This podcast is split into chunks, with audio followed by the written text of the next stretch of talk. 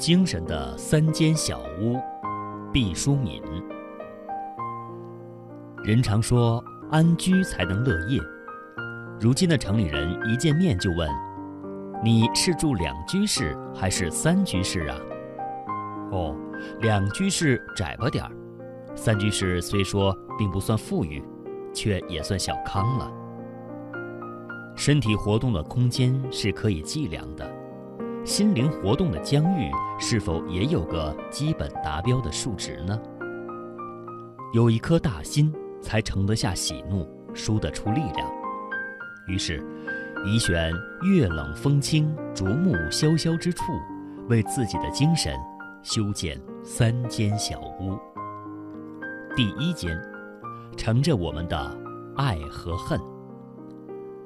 对父母的尊爱，对伴侣的情爱，对子女的疼爱，对朋友的关爱，对万物的慈爱，对生命的真爱，对丑恶的仇恨，对污浊的厌烦，对虚伪的憎恶，对卑劣的藐视。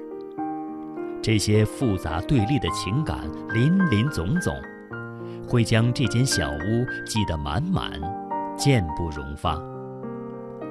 假若爱比恨多，小屋就光明温暖；假如恨比爱多，小屋就阴风惨惨，厉鬼出没。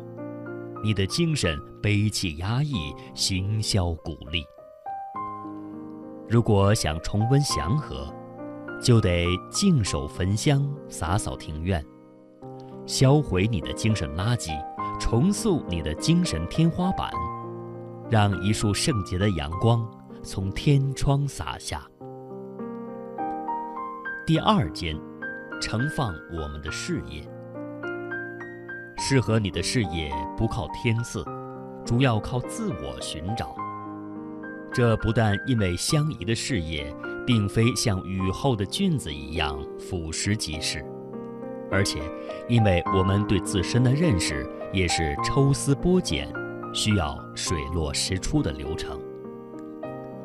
当我们太年轻的时候，因为尚无法真正独立，受种种条件的制约，那附着在事业外壳上的金钱地位，或是其他显赫的光环，会灼晃了我们的眼睛。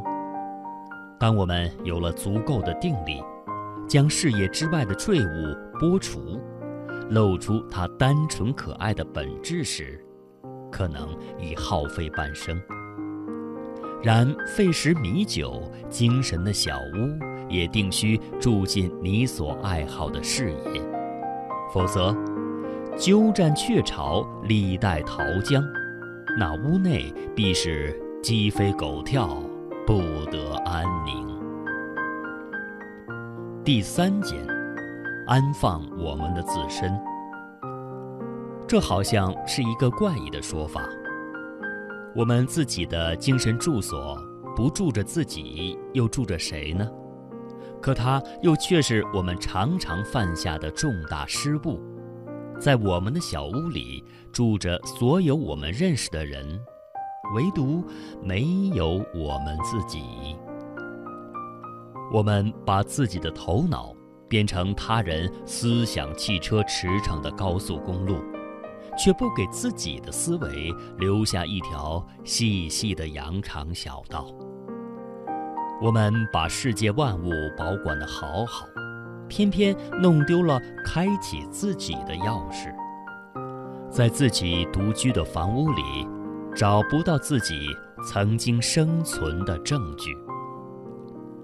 如果真是那样，我们的精神小屋，不必等待地震和潮汐，在微风中就悄无声息地坍塌了。你的精神，孤独地在风雨中飘零。这三间小屋，说大不大，说小不小。非常世界建立精神的栖息地，是智慧生灵的义务。每个人。都有如此的权利。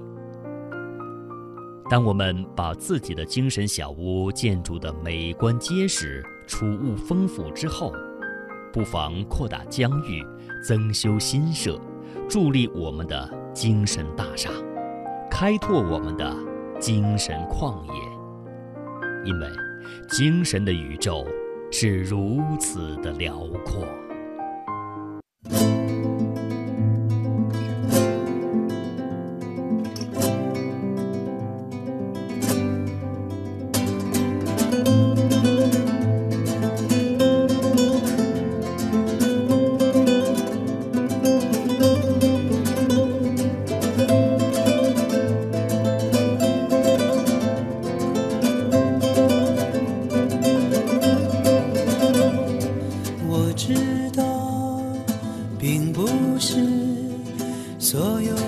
鸟儿都飞翔当夏天过去后，还有鲜花未曾开放，我害怕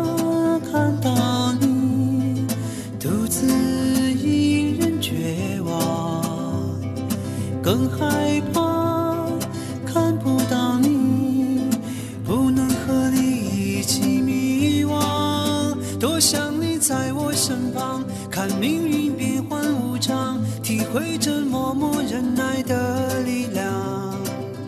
当春风掠过山岗，依然能感觉寒冷，却无法阻挡对温暖的向往。